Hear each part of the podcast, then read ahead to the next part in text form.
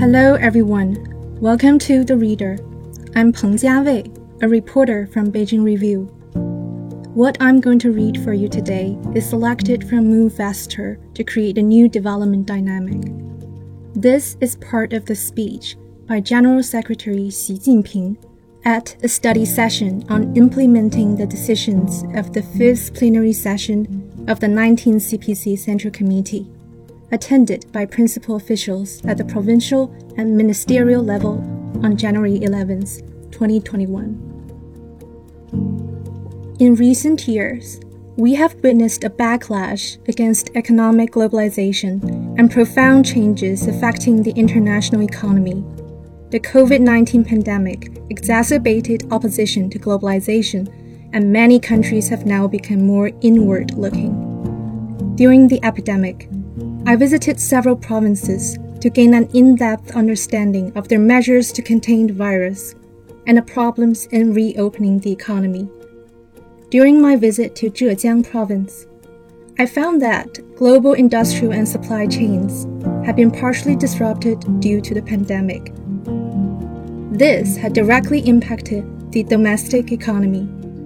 Many companies were forced to suspend operations because they could not bring in the raw materials and personnel they needed or send their goods overseas.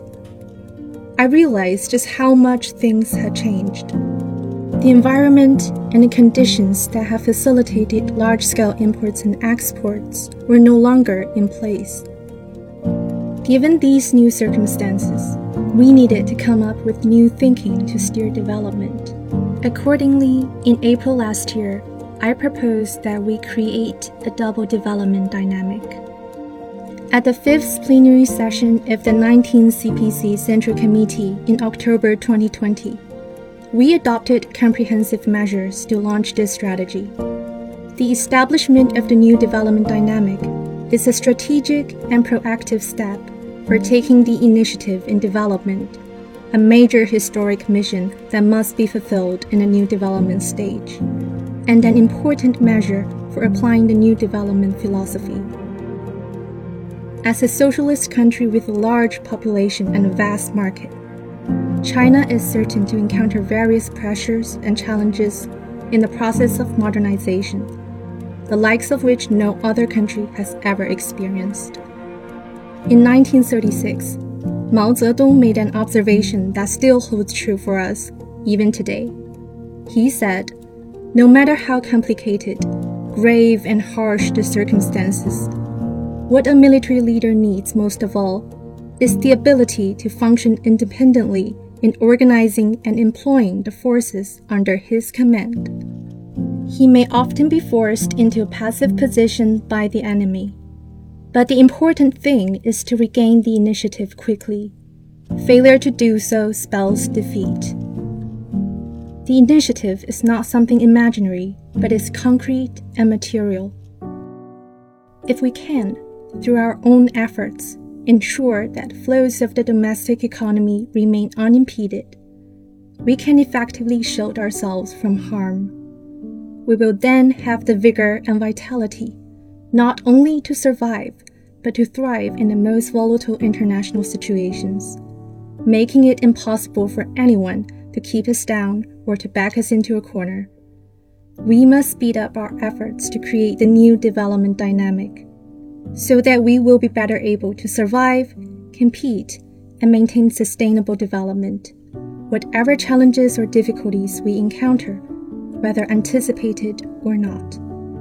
This way, we can ensure the course of national rejuvenation is never delayed or interrupted. In practice, there are some misunderstandings that we need to guard against.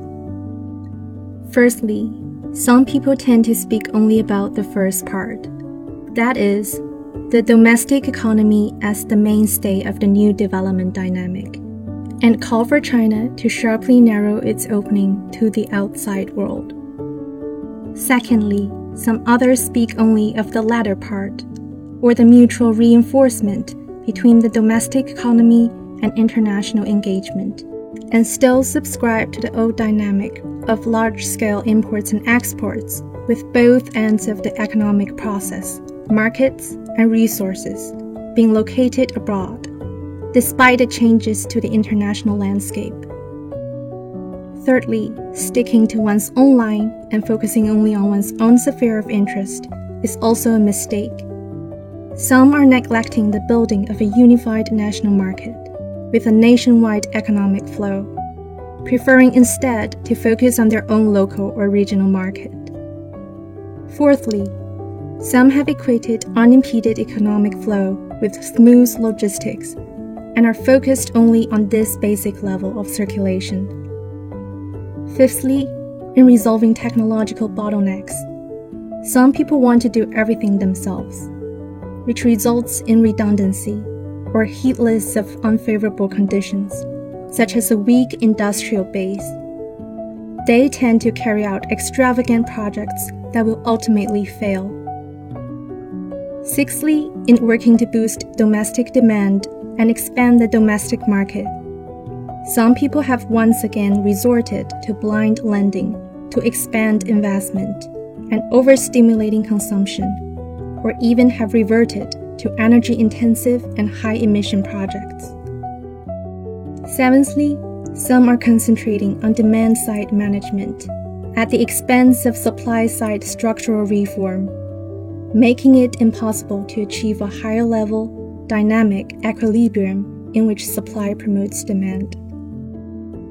Eighthly, some think that a new development dynamic is a matter for the economic and technology departments and hardly concerns them.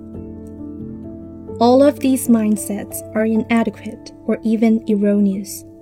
We must guard against them and rectify them should they arise.